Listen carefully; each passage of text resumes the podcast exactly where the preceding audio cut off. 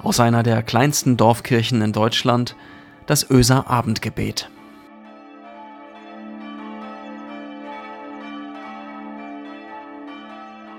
Hallo und herzlich willkommen zum Öser Abendgebet heute am 30. Januar.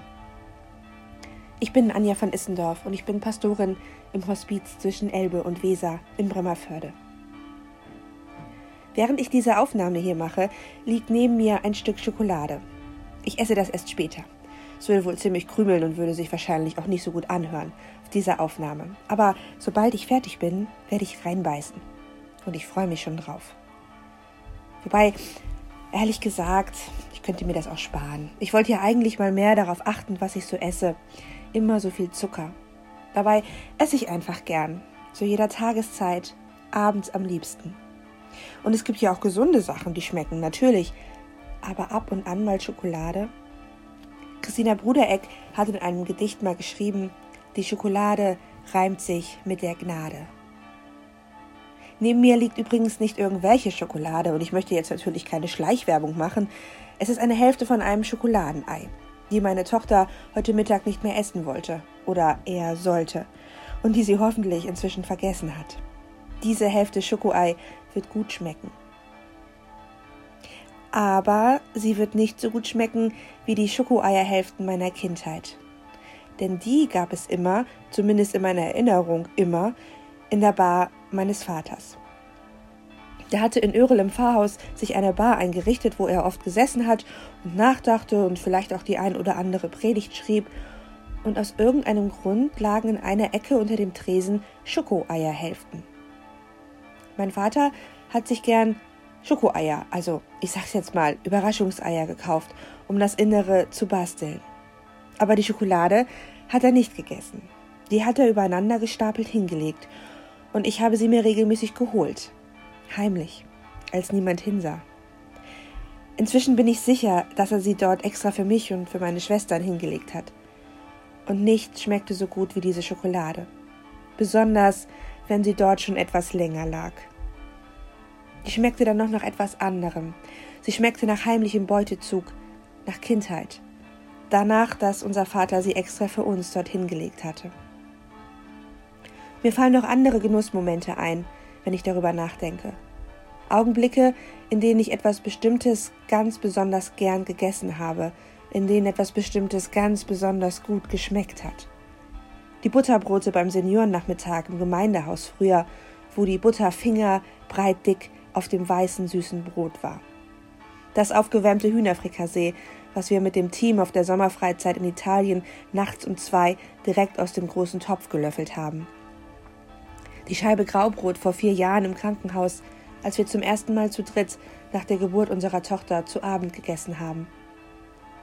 Und ich weiß noch, wie gut das Mittagessen in Thésée geschmeckt hat, bei dem wir alle Jugendliche aus aller Welt in einer langen Reihe angestanden haben, in diesem kleinen Ort in Frankreich, wo es so besondere Musik und so eine besondere Lebensweise gibt. Eine dünne Suppe und etwas Baguette. Und dann auf dem Boden sitzen und kalten Tee aus einer Schüssel trinken. Köstlich. Und einmal sind meine Freundin Jasmin und ich per Anhalter nach Cluny in den nächstgrößeren Ort gefahren, weil wir so Hunger auf Schokolade hatten. Und nichts hat je so gut geschmeckt wie das Snickers auf der Rückbank eines klapprigen roten Autos, wer auch immer das gefahren hat, was uns dann wieder zurück nach Thésée gebracht hat. Mein Spitzname ist seitdem bei Jasmin immer noch Snickers, obwohl ich Snickers eigentlich nie wieder gegessen habe. Wenn ihr so die Augen schließt und an die Genussmomente eures Lebens denkt, was fällt euch da ein? Wenn ich meinen Mann frage, dann ist es die bunte Bohnensuppe, die seine Oma oft gemacht hat. Ich könnte die nie nachmachen. Ich denke nämlich, davor müsste ich bei ihr in der Küche stehen und er müsste in der Küche in Sande sitzen und ihre Stimme hören, iss mal ordentlich, Kerli. Dann würde es erst so richtig gut schmecken. Ich finde, es ist eine ganz besonders schreckliche Vorstellung, den Geschmackssinn zu verlieren. Und selbst dann würden wir sie sicher behalten, die Erinnerung an einen bestimmten Geschmack in einer bestimmten Situation. Manchmal denke ich, es ist ein Luxusproblem, über den Geschmack von Essen nachzudenken. Haben doch so viele Menschen nicht genug zum Leben. Und es ist doch die Aufgabe von unserer Gesellschaft, den Hunger zu stillen, den nach Nahrung, nach Brot, nach Wasser, nach Bedingungen, die man zum Leben braucht. Und wie sich wirklich Hunger anfühlt, also nicht dieser Hunger, wenn man am Tag wenig gegessen hat und der Magen knurrt, sondern dieser Hunger, der an einer nichts anderes denken lässt und der für viele Menschen zum Tod führt. Das weiß ich nicht. Und neben diesem Hunger gibt es da auch noch einen anderen Hunger, den Hunger nach Leben, nach Geborgenheit, nach Sinn, nach Gott. Und wieder fällt mir da Christina Brudereck ein, die schreibt, meine Sehnsucht ist so unendlich groß, sie wird nur durch Unendlichkeit gestillt. Ich habe Sehnsucht danach, das Leben mit allen Sinnen wahrzunehmen, zu schmecken, zu genießen, und ich bin sicher, dass man das nicht nur an den sonnigen Tagen im Leben kann, sondern auch in den schattigen Momenten. Im Hospiz fragt unsere Hauswirtschaft die Gäste gern, was sie gerne essen möchten. Lapskaus, aber ohne Fisch, wünschte sich ein jüngerer Gast neulich mal. Und was für alle anderen einfach ein Essen war, vielleicht eher ein ungewöhnliches, war für ihn mit vielen Erinnerungen verbunden und ein Festmahl. Erinnerungen können Geborgenheit auslösen, gut tun. Ein Geschmack kann mich in eine andere Zeit versetzen, einen Hunger stillen, der mit meinem Magen gar nichts zu tun hat. Und Gott kann das auch. Das Abendmahl, das Jesus am Abend vor seinem Tod gefeiert hat, ist so ein Sehnsuchtsmahl. Eine Stärkung für den Körper, aber vor allem für die Seele, den Geist. Erinnert euch an mich, sagt Jesus, wenn ihr das Brot teilt und schmeckt, wenn ihr den Wein auf der Zunge spürt, die Süße der Trauben, denkt an mich. Lebt euer Leben im Wissen, ich bin da und ich bin bei euch, ich gehe mit euch mit, gebe euch Kraft und Zuversicht. Lasst euch erinnern an die Gemeinschaft, meine Nähe, das Gefühl von Geborgenheit. Lasst es euch schmecken. In der Corona-Zeit habe ich persönlich kein Abendmahl mehr gefeiert. Ich weiß nicht, wie lange das bei euch her ist. Vielleicht fehlt es euch auch. Vielleicht fehlt euch der Geschmack von Brot oder Hostie, Saft oder Wein aus dem silbernen Kelch, der manchmal so ein wenig nach Desinfektionsmittel schmeckt. Und nach Zuversicht. Heute Abend mache ich das mal. Ich nehme mir ein Stück Brot und ein Glas Wein. Da müsste noch irgendwo eine Flasche stehen. Und dann gieße ich mir ein Glas ein. Und vielleicht machst du mit und ich breche mir ein Stück ab von einer Scheibe Brot. Und dann schaue ich dieses Stück Brot an und lege es in meinen Mund und kaue. Und vielleicht machst du mit. Und ich schmecke, wie das Brot schmeckt. Und denke an mein letztes Abendmahl vor Corona. Oder vielleicht an das erste Abendmahl in meinem Leben als Konfirmandin damals. Ich muss ganz bestimmt an das Abendmahl auf der Schwedenfreizeit denken, bei dem wir plötzlich alle so lachen mussten. Und dann schlucke ich das Brot runter und ich nehme das Glas und trinke einen Schluck Wein.